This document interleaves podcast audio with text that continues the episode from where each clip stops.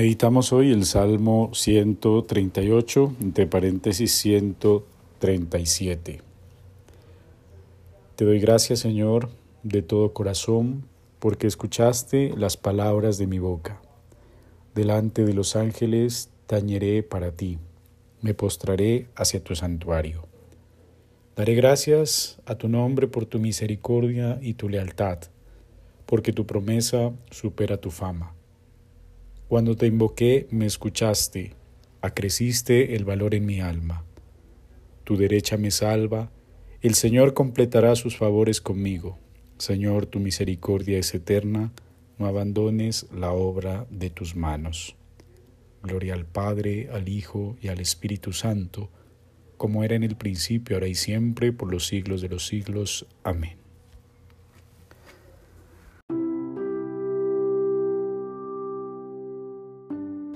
La reflexión de hoy la tomamos del Salmo 137, que es un himno de acción de gracias atribuido al rey David, donde el salmista eleva su oración desde el santuario de Sion o haciendo referencia a él.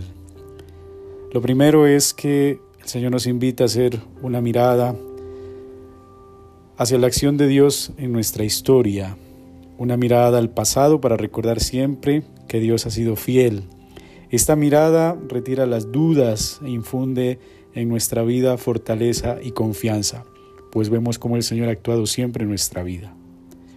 Lo otro es que el Señor se fija en el humilde, en el abatido, para avivar su ánimo, su esperanza. Él siempre se pone de parte del débil y nos invita a no asumir la soberbia como actitud en nuestra vida, sino a optar igualmente por la humildad, y nosotros también servidores de los humildes. Luego también el Salmo nos invita a, en una mirada hacia el futuro, pedir la ayuda de Dios en las futuras pruebas que puedan sobrevenir. Por eso el Salmo termina con una firme profesión de confianza en Dios, pues su misericordia es eterna y Él no abandona nunca la obra de sus manos. Pidamos al Señor tener siempre en nuestro corazón esa confianza y esa certeza a la cual nos invita el Salmo. Termino esta reflexión con un comentario de San Efrén, diácono.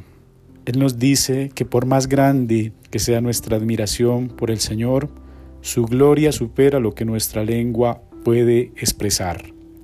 Y en otro Él nos dice que la alabanza a Dios, para quien todas las cosas son fáciles, porque Él es todopoderoso y este es un motivo también de nuestra confianza, que Dios tiene el poder de la misericordia y usa su poder para la misericordia. Con este salmo los dejo, les deseo un feliz día.